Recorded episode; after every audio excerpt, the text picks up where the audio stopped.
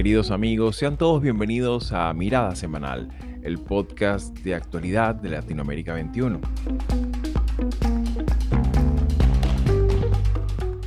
Como todos los domingos, analizaremos las principales noticias de la semana con el respaldo intelectual de Marisabel Puerta-Riera y Manuel Alcántara Sáez.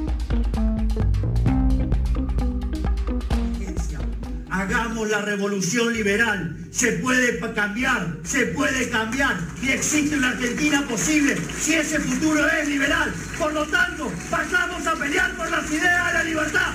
¡Viva la libertad, carajo! ¡Viva la libertad, carajo! ¡Viva la libertad, carajo! ¡Vamos a noviembre por la gloria! Respeto a las instituciones, esos que quieren un país sin incertidumbre y con certezas. Y a todos ellos quiero decirles que voy a hacer el mayor de los esfuerzos a lo largo de los próximos 30 días para ganarme su confianza, para ganarme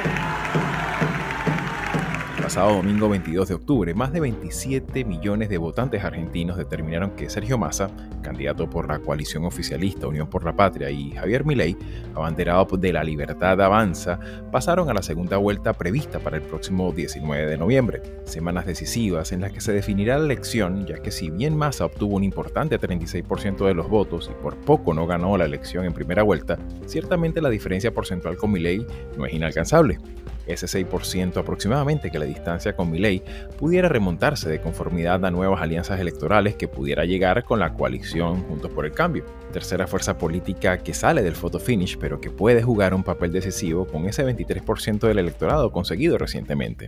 Ha resultado especialmente llamativo el repunte en el desempeño electoral de Sergio Massa, considerando que como ministro de Economía su figura está asociada directamente al pésimo rendimiento económico del gobierno, Aún así, pudo ganar la mayoritaria preferencia del electorado y ralentizar con ello el crecimiento que se tenía previsto para Javier Milei con su victoria en las pasadas elecciones primarias. En este suspenso, la Argentina contiene la respiración a medida que se acerca la segunda vuelta, en una campaña descarnada envuelta en profunda crispación y como afirma el historiador Federico Finkelstein, pareciera haberse desatado la batalla de los populismos en ambos extremos del espectro ideológico para examinar el complejo y cambiante panorama político electoral argentino de nuestro tiempo, nos acompañó en esta edición casi monográfica Sandra Chorosucha, politóloga y docente de la Universidad de Buenos Aires, columnista habitual de Latinoamérica 21 y de distintos medios internacionales. Con su respaldo analítico nos adentraremos en un panorama electoral muy competido, pero con muchos elementos a examinar a lo interno de estas dos opciones electorales sobre las que descansa el futuro inmediato de Argentina. Soy Xavier Rodríguez Franco, les hablo desde Houston, Texas, y hoy es domingo 29 de octubre de 2023. Y bien amigos, sean todos una vez más bienvenidos a Mirada Semanal. Y bueno, este mes de octubre ha venido cargado de muchísima información, pero también de de eventos que ciertamente pues, mm, constituyen cosas, eh, puntos importantes para, para examinar el futuro político, o al menos el futuro reciente, inmediato de muchos países, como el caso de las elecciones que se, que se generaron el pasado domingo en Venezuela, con esta elección primaria, así como también estamos en, plena faena también de, de, las elecciones locales en Colombia, que, que ha, ha copado buena parte de los titulares en, el vecino país. Y también, por supuesto, es inexorable hablar y que precisamente de eso trata este programa, esta edición mm, del día de hoy. Eh, vamos a hacer un, trabajo, un, programa meramente monográfico sobre Argentina, donde vamos a examinar un poco eh, este escenario que queda eh, de cara a la segunda vuelta y que, bueno, para lo cual vamos a ir poco a poco examinando eh, sus implicaciones y, sobre todo viéndolo en, la perspectiva no tan solo comparada en la, región, sino también verlo comparada con lo que es Argentina en su historia reciente, ¿no? Y, su, y su, carácter político, considerando que ciertamente eh, hay actores que, bueno, siguen estando vivos, ¿no? Como, como, como el peronismo en sus más distintas formas, ¿no? En ese sentido, pues, y para no, no, quisiera comenzar sin tener por lo menos la, la, apreciación de Marisabel, sobre todo porque, bueno, ciertamente sobre este tema vamos a volver la semana que viene, pero el tema Venezuela es, resulta, por supuesto, para las personas que no son venezolanas o no están tan familiarizadas con el contexto político venezolano, lo ocurrido en, estos, en esta última semana, pues ciertamente resulta muy llamativo, sobre todo considerando que, bueno, después de la elección primaria, que se, que se realizó el pasado domingo, en la cual participaron por encima de las expectativas. Eh, se tenía una, en, las mejores, en los mejores escenarios se tenía pensado una participación de 1.5, 1.4 millones de, votantes y, al final terminaron participando 2.4 millones, eh, lo cual, por supuesto, de alguna manera, pues revela un poco ese, esa, ese espíritu, esa necesidad de cambio político en Venezuela y sobre lo cual, por supuesto, hago la acotación y hago la recomendación también de un artículo que escribió Marisabel recientemente para Latinoamérica 21, en donde en, de alguna manera, pues destaca este, este deseo de cambio que fue el gran mensaje de fondo de, lo ocurrido. Sin embargo, por supuesto, como era de esperarse en, todo régimen despótico, pues ciertamente han habido reacciones, se ha, habido mucho, se ha notado mucho nerviosismo y sobre todo también la declaración de intención de eh, judicializar este proceso. Sin embargo, bueno, me gustaría un poco de arranque tu apreciación, Marisabel. Sí, Xavi, yo creo que, que lo que ha quedado claro es que el gobierno quizás tenía alguna, alguna información sobre cuál iba a ser el comportamiento de la oposición eh, en esta consulta ciudadana. Pero a, mí me parece que se quedaron cortos, ambos, ¿no? Tanto la oposición como el gobierno se quedaron cortos en sus eh, pronósticos sobre la participación. Y lo que yo me pregunto ahora es si, si hubo chavismo de descontento participando, porque es lo que uno puede presumir, ¿no?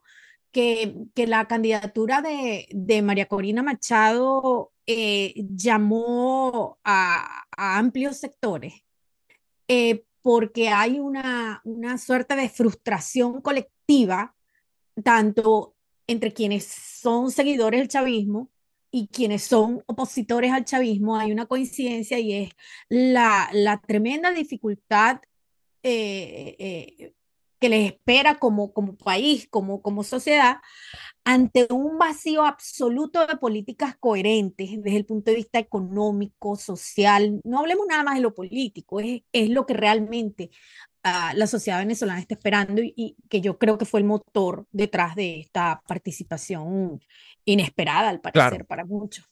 Claro, claro, por supuesto.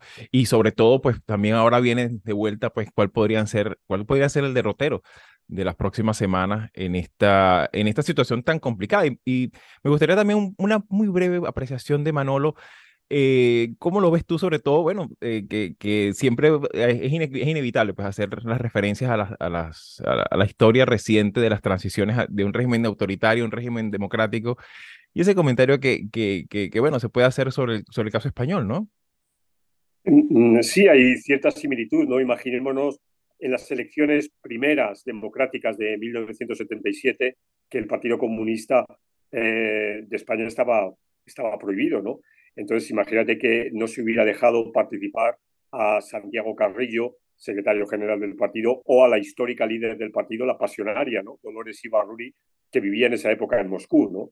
Eh, la transición requirió que hubiera una posibilidad de legalizar a todas las fuerzas políticas, que hubiera una competencia absolutamente irrestricta y eso se hizo ah, exactamente tres meses antes de las elecciones, en la, en la Semana Santa de 1977. ¿no? O sea, yo creo que mm, el régimen de Maduro tiene que tomar nota de estas circunstancias y saber, bueno, a qué se atiene si no mm, obra en consecuencia, es decir, en la consecuencia de abrir el juego político absolutamente a todas las fuerzas del país. Claro, claro, totalmente. Ahora, por supuesto, habrá que ver, e, evidentemente, pues a medida que vaya, pues es un evento que sigue estando sobre, sobre la marcha, en pleno desarrollo, y sobre lo cual pueden ocurrir muchísimas cosas, pues ciertamente todavía hay que decir pues que hay casi 300 presos políticos, hay una cantidad ingente de medios de comunicación que están fuera del espacio radioeléctrico en Venezuela, el vaciado demográfico eh, que, tiene el país eh, desde hace ya varios años, en fin, hay una cantidad de características que hacen este, este escenario bastante complejo, pero bueno, sobre lo cual vamos a volver ya la semana que viene.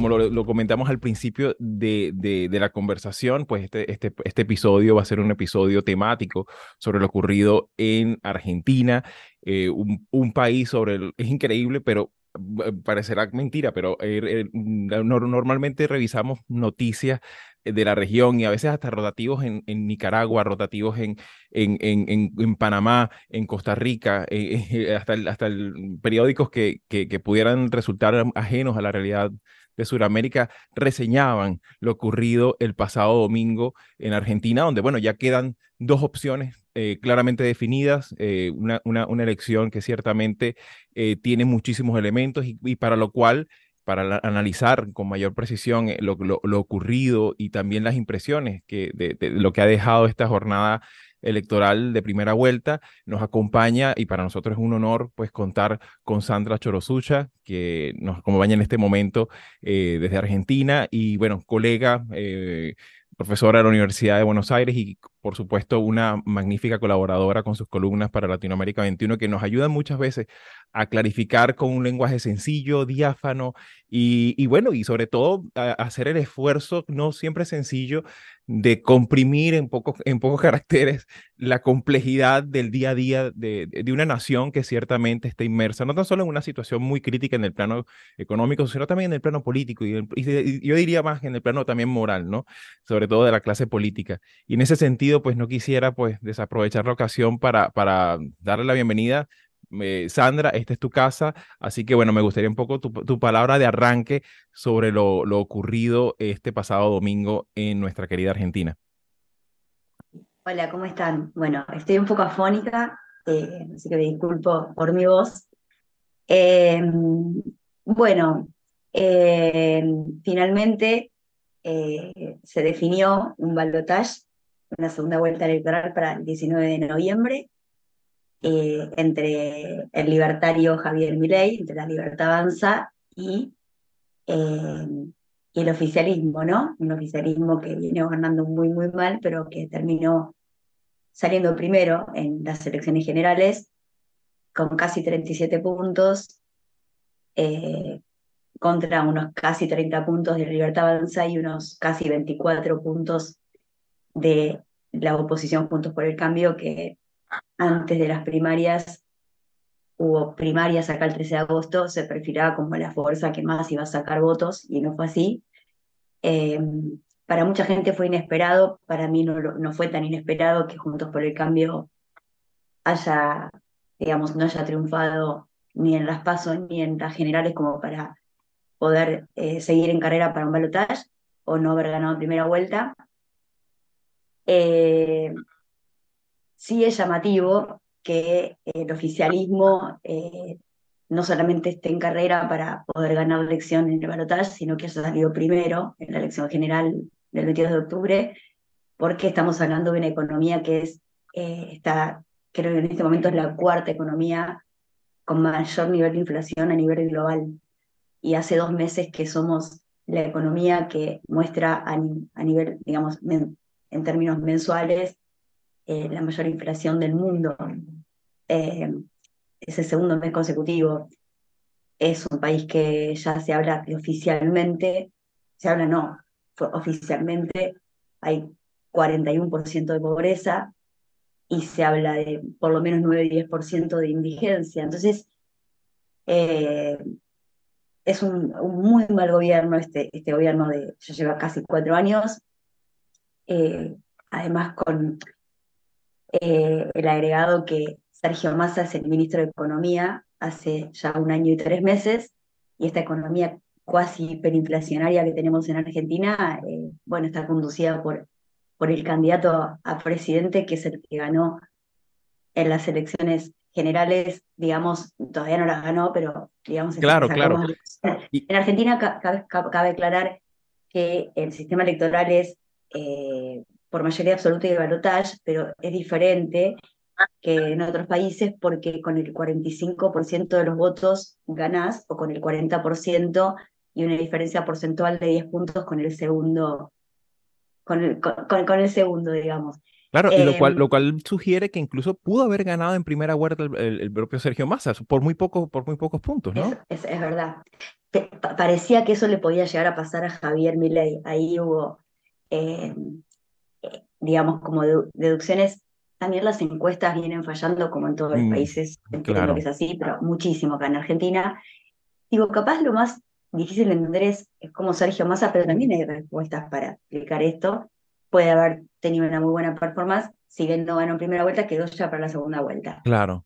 Sí, es eh, interesantísimo todo lo que, lo que ha venido ocurriendo, sobre todo eh, en, las últimas semanas, ¿no? Y, para, digamos, para abrir un poco la cancha y aprovechar la participación de, de, Marisabel y de Manolo, me gustaría permitirles a ellos que puedan también hacer, hacer sus, preguntas, porque evidentemente al que no está a pie, a pie de calle, ¿no? Como muchas veces te gusta decir a ti, Sandra, eh, a veces hay cosas que se pierden de vista, ¿no? Y, y cuesta entender un poco esta dinámica también, no tan solo interno de los partidos, sino también eh, eh, lo que siempre se, ha denominado comunicacionalmente como la grieta, ¿no? Entonces, claro, eh, a veces si uno no está como muy en sintonía al día, hay, dinámicas que, que se pierden de vista. Y en ese sentido, Marisabel, me gustaría que, que no sé, abrieras un poco también ese, ese panorama, esa perspectiva que, que, has, que has mostrado tú y que, bueno, que lo hemos tocado también en Mirada Semanal en otros episodios. Sí, un gusto estar con Sandra compartiendo espacio. Yo tengo una, una inquietud y quienes hemos venido leyendo a, Sandra sabemos que, que esto ha sido bien complicado. De alguna manera hemos tenido un adelanto de lo que esto, de lo que está... No es, la, no es la foto final, pero es una antesala de lo que viene. Y leyendo tanta gente, escuchando a tanta gente, volvemos a lo mismo. A mí se me parece este escenario a Colombia, a Chile. ¿Por qué terminan los países nuestros en Latinoamérica teniendo que tomar estas decisiones entre un candidato que no los representa y otro que está completamente desdibujado de lo que son las expectativas de la gente y sin embargo tienen que escoger entre estos dos?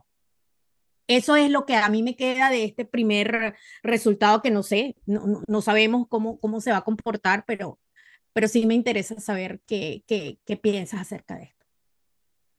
En el caso particular de Argentina, eh, creo que la razón principal de, estar frente a este escenario es que la oposición, eh, que no es, a ver, cuando hay una sola oposición es más fácil. Si el oficialismo gobierna muy mal, como está gobernando en Argentina, y tenés una oposición, eh, una sola oposición, es mucho más fácil.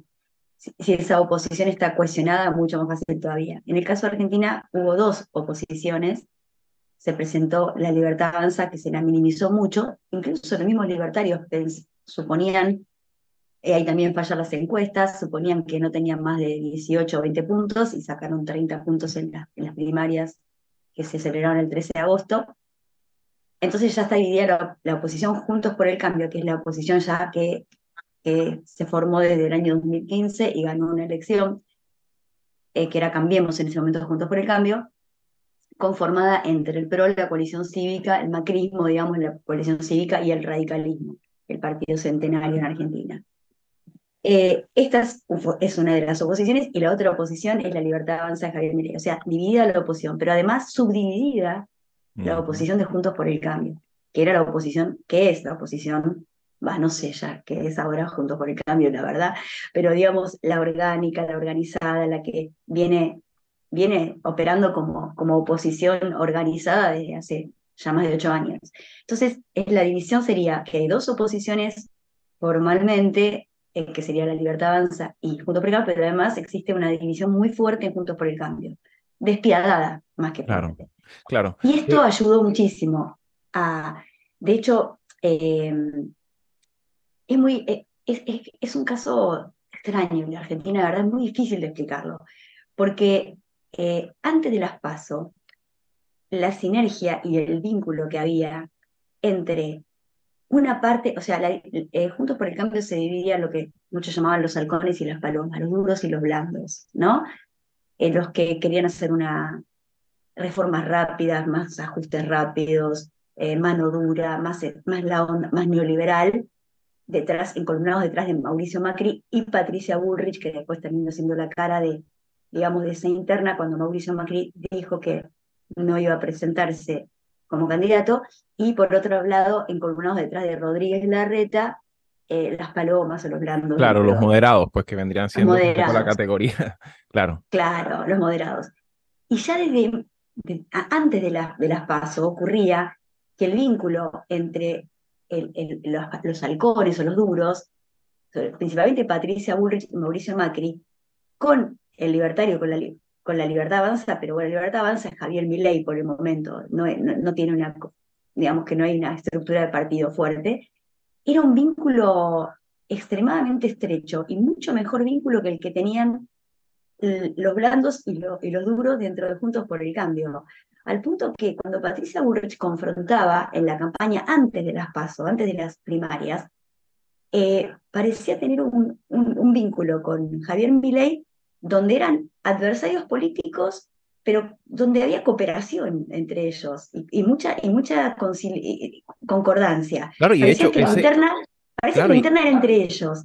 Y una confrontación con el que realmente era la interna de su partido, con Rodríguez Larreta, donde era una confrontación como si fuera el adversario al cual ganarle en una elección general, claro, y donde no había cooperación, sino conflicto. Claro, y que ese es uno de los elementos que sin duda alguna llama muchísimo la atención, ese encono en una primera fase de rivalidad, de no aceptar nada con, con los radicales, no aceptar ningún acercamiento a, a Bullrich, o sea, con, digamos, enrocarse en, el, en la agenda más radical, bueno, radical no en el sentido partidista, sino radical en el sentido de extremismo, ¿no? De, de la intransigencia y por supuesto que eso, mm, obviamente, arropado con un estilo, como muy bien lo, lo, lo, lo ha examinado Manolo en, en, las últimas ocasiones que hemos hablado sobre, sobre eh, Argentina, pues donde Javier Milei eh, ha centrado toda su, buena parte de su, de su ideario eh, político en, en sus formas, en su manera de tratar a los periodistas, en su manera de tratar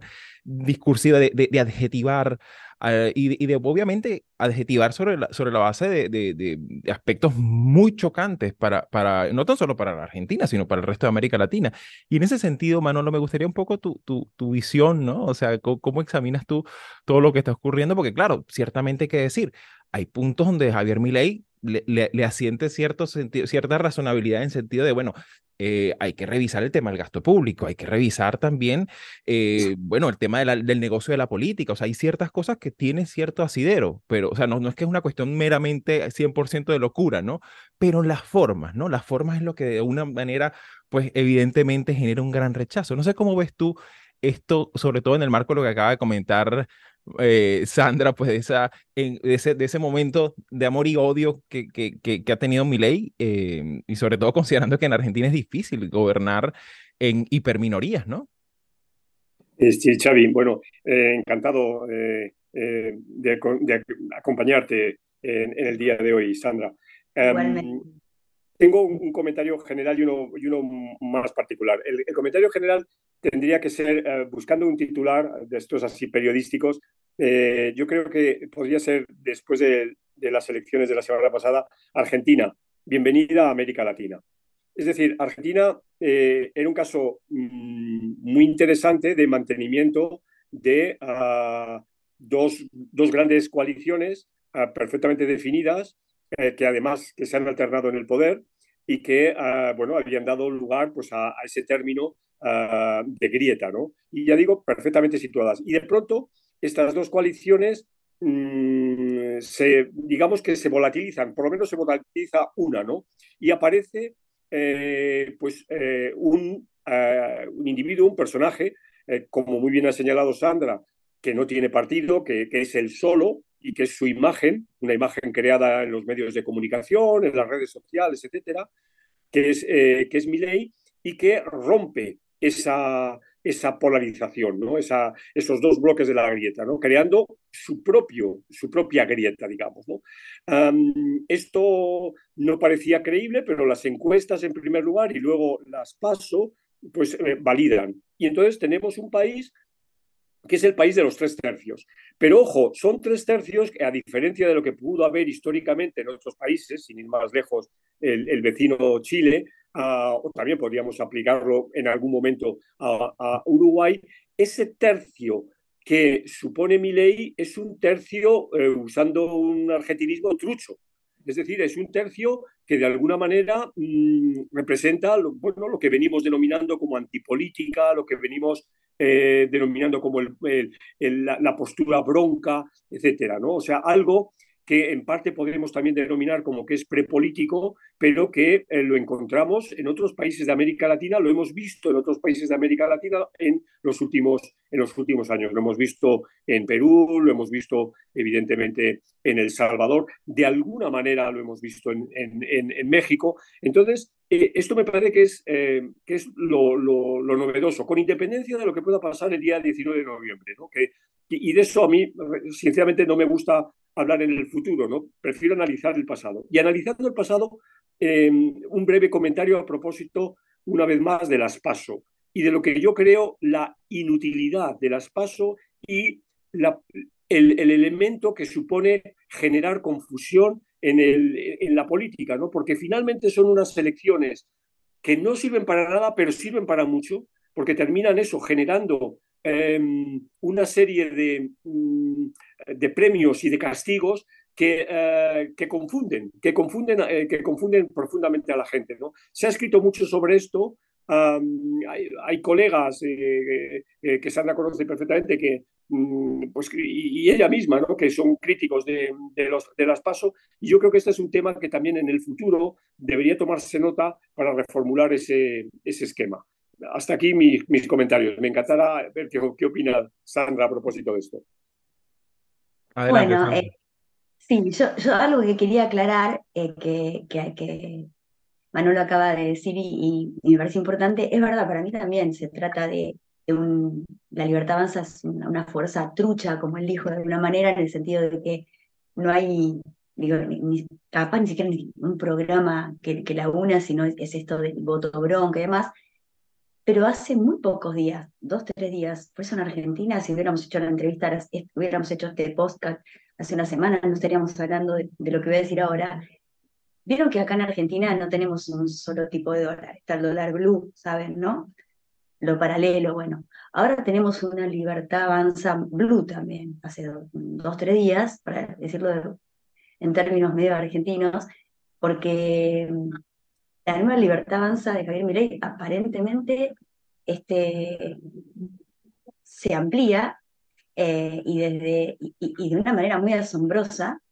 Y desde hace tres, cuatro días, eh, después de que perdieron las, perdieron las elecciones Juntos por el Cambio, empiezan a incorporarse, empiezan a, apoyar esta alianza los halcones finalmente, que siempre estuvieron cercanos, eh, los halcones o los duros de, de, Juntos por el Cambio. Con lo cual, capaz que esta alianza termina siendo otro tipo de alianza, es muy probable.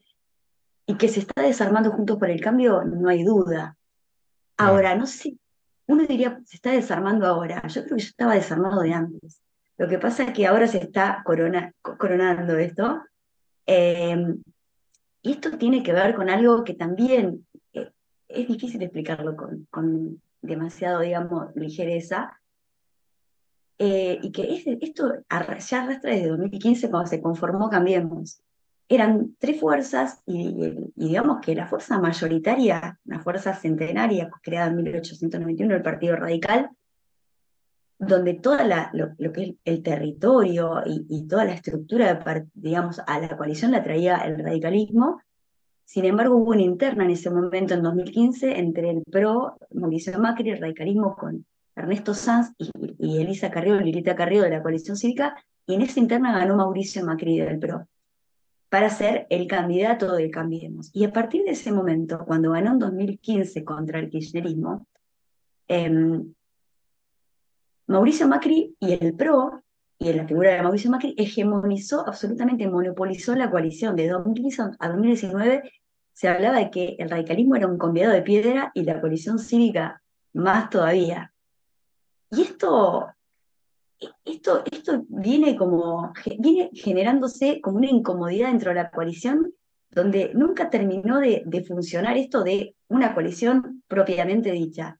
Se la bancaron igual esos cuatro años y después como oposición se, mantuvo, pero siempre hubo, pero el radicalismo, la diferencia es que una vez que en 2019 pierde, eh, eh, Juntos por el Cambio, ya se llamaba desde 2019 la coalición, y además se incorpora parte del peronismo, peronismo republicano y otras fuerzas más, el radicalismo se despertó, dicen en ese momento. Y no solamente se despertó eh, a nivel, digamos, emocional, si se quiere decir, bueno, existimos y, y, no vamos a ser los comidos de piedra, sino que se, se manifestó en, las mismas elecciones. La mayoría de los 500 intendentes que hay en la República Argentina son radicales. Eh, hay cinco gobernadores radicales en este momento y hay tres del PRO y hay dos, que son diez en total, que son de fuerzas provinciales eh, vinculadas, asociadas con Juntos por el Cambio. Em, la mayoría de los senadores son radicales, eh, casi la misma cantidad de, de, radicales que de PRO en cuanto a diputados. Y en cada municipio, de cada provincia, de todo el país, hay un comité radical. O sea, el radicalismo se, se la empezó a creer porque lo es, porque es un partido que, creado desde 1821. Y en ese sentido, eh, me parece que esto ya estaba, estaba eh, esta, eh, esto, esta, este, mm, estaba latente esto de, de junto por el cambio medio incómodo ya, y en ese sentido pudo tener una muy buena lectura Rodríguez Larreta, el, el, que lideró las palomas o los blandos, que, que ahí donde le empezó a dar un muy buen lugar al radicalismo o, o, compartió el poder, y, y, Bullrich y Macri siguieron, eh, sobre todo Macri, eh, están al radicalismo. Exactamente. populista, no fue Perón, sino que fue Irigoyen, cosa que ahora dijo Milei también. Eh, Sí, algo, algo de eso hay allí también, sí, sí, ciertamente. Lo que acerca mucho a Milei también con los halcones, porque Milei tiene un rechazo muy visceral contra el radicalismo y lo manifiesta y lo sigue manifestando incluso ahora que no le conviene, porque necesita ampliar su coalición, porque no llega sino. Claro, y en ese eh, contexto eh, me gustaría, ah, ya, bueno, porque estamos entrando ya en la fase final del programa, me gustaría también plantear, porque claro, quedan ya abiertas dos posibilidades, dos escenarios, ¿no? Eh, uno, por una parte, en el que precisamente, como bien señala, tenemos un Javier Milei que ahora sí necesita, ahora sí, de alguna manera, ciertamente requiere eh, extender puentes, quizás no tanto como, como moderarse en el sentido clásico de, de, la expresión, pero sí abrir un poco la puerta, eh, a, que es lo que hemos visto en los últimos días, ¿no? Eso por una parte, pero también por la otra, también recientemente vi una apreciación de, bueno, el colega Javier Corrales, que es, es, ha sido del programa, quien le mando un gran saludo desde acá, que plantea algo que, bueno, no podemos perder de vista que también en el caso del oficialismo, Sergio Massa podría ser un delfín que podría ser un, un, renegado, ¿no? Como pasó en Colombia con Santos, como pasó también en otro, eh, en caso de Bolivia con Arce, ¿no? Que pudiera de repente consolidar una, una nueva coalición, eh, una nueva, una nueva un nuevo conglomerado del peronismo y que de repente a partir de allá en, en, ejercicio pues se deslinde de lo que ha sido el gobierno de Fernández. Entonces, claro, me gustaría un poco una apreciación ya final sobre estos dos escenarios que se, que se abren de cara a la segunda vuelta ahorita en noviembre.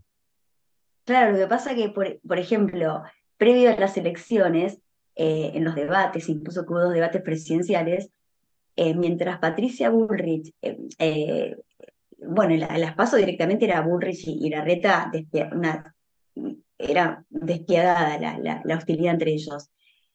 Y después, en las elecciones generales también, y en, en, todos los, en los dos debates que hubo, Sergio Massa llama a la unidad nacional, a un gobierno de unidad y invita a todos, invitó incluso a los libertarios en su momento en el debate. Y Javier Milei contestó en el debate, no, los libertarios no, sí, también, todos, todos los mejores. Él quiere y está captando el apoyo de muchos, y principalmente de los radicales. Eh, y Sergio Massa, como es Sergio Massa, justamente, eh, lo malo es lo bueno de Sergio Massa, o lo negativo es lo positivo, para poder ganar una elección, digo. Porque como él muta, y puede llegar a ser antiquillerista acérrimo, o puede llegar a ser un kirchnerista y estar en, en, un gobierno como el de Unión por la Patria, se llama ahora, en el que está cómodamente, pero también puede volver a ser antikirchnerista, porque él es así y lo ha demostrado. Entonces, no llama la atención que realmente él gane una elección eh, y, no sea realmente kirchnerista, sino que sea un peronista y sea un masista, eh, donde pueda atraer al radicalismo, como él dice, y a las demás fuerzas que está convocando. Está siendo muy inteligente, Sergio Massa es muy inteligente, además de que está utilizando mucha plata, acá se habla del plan platita, ahora se dice plan platota, porque es mucha la plata que está utilizando para, para planes o para, para, para bonos, para que poder captar el voto último momento, este clientelismo, eh, pero también esta convocatoria a querer unir y hasta ahora los halcones de, la coalición, que, son los eh, los que iban encabezando la, la fórmula con Patricia Burres, que ganó la interna, y Milei, eh, más bien rechazando a, digamos, y no convocando. Recién ahora Milei empezó a convocar, eh, y de hecho algo interesante también es que hasta las PASO, el vínculo entre Milei y Patricia Burrich era excelente entre Juntos por el Cambio y los libertarios. Una vez que fueron las PASO, Milei quiso sacar de escena a Patricia Bullrich y confrontó muchísimo al punto de llamarla montonera tirabombas que tiraba bombas en jardines de infantes. Fue también una, una enemiga más, como tantos enemigos que tiene, como el radicalismo y demás. Pero una vez que fueron los resultados los que fueron y Milei quedó en segundo lugar y a casi siete puntos de, de masa y puede perder la elección general, eh, tendió puentes rápidamente con Patricia Bullrich y Patricia Bullrich de una manera que nadie esperaba eh, ya se abrazó con él, lo perdonó y están viendo. es tremendo. la imagen. Y esto está desarmando la coalición Juntos por el Cambio porque para el resto de la coalición, que no son Patricia Bullrich y Mauricio Macri, Javier Milei es un maltratador de Juntos por el Cambio serial. sí, claro, eh, sin, sin lugar a dudas, y claro, creo que ese es el elemento que muchas veces resulta más llamativo y que por supuesto también empobrece un poco también el debate público sobre los temas, ¿no? Los, los temas de agenda social, los temas de agenda de políticas públicas, de fiscalización del, presupuesto público, de cosas que obviamente necesitan una atención inmediata, ¿no? Pero bueno, mis queridos, se nos ha echado encima el tiempo. Muchísimas gracias, Sandra, por tus apreciaciones, por tus comentarios y bueno, por supuesto, como todos los domingos, pues muy probablemente eh, considerando lo que pueda llegar a pasar en, Argentina, muy probablemente vamos a volver eh, sobre, sobre este tema. Y bueno, y Sandra, valga decirlo nuevamente, esta es tu casa. gracias, Sandra. Buena semana. gracias a ustedes. Es mucho, es demasiado lo que es tanto lo que hay que decir que es muy difícil comprimir. Hay que explicar años. Claro, claro. Gracias por tu, por tu tiempo, ¿ok? Feliz semana. gracias a ustedes.